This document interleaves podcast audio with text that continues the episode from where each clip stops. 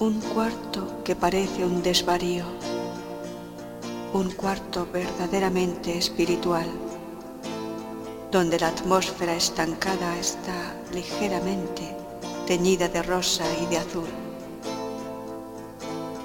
El alma allí toma un baño de pereza, aromatizado por el remordimiento y el deseo.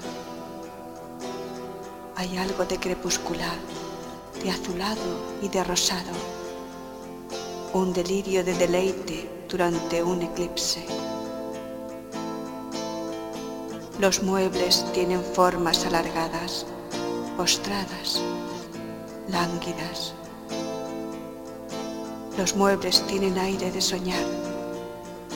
Se diría dotados de una vida sonámbula como la vegetal y lo mineral.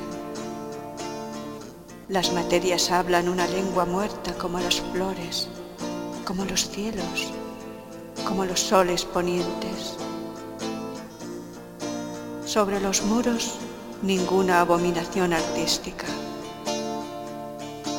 Relativamente al sueño puro, a la impresión sin analizar, el arte definido, el arte positivo es una blasfemia. Así, todo tiene la suficiente claridad y la deliciosa obscuridad de la armonía.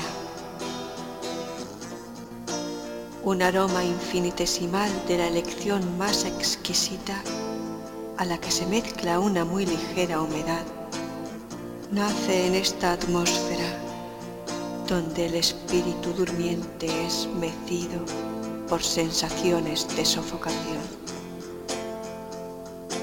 La muselina cae abundantemente delante de las ventanas y delante de la cama. Se expande en cascadas nevosas. Sobre esa cama está acostado el ídolo, la soberana de los sueños.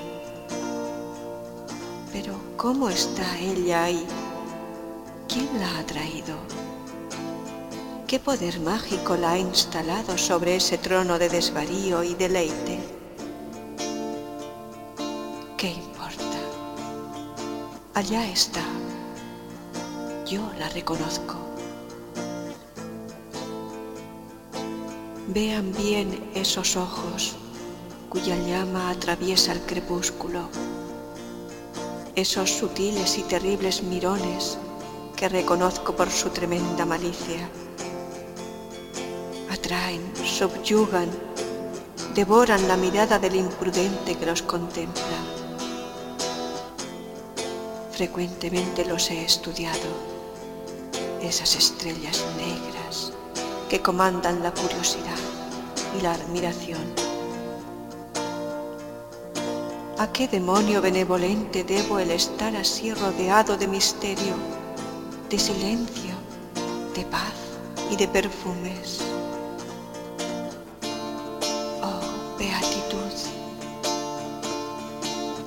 Eso que nombramos generalmente la vida, aún en su expansión más feliz, no tiene nada en común con esa vida suprema de la que ahora tengo conocimiento y que saboreo minuto por minuto, segundo por segundo. No, no hay más minutos, no hay más segundos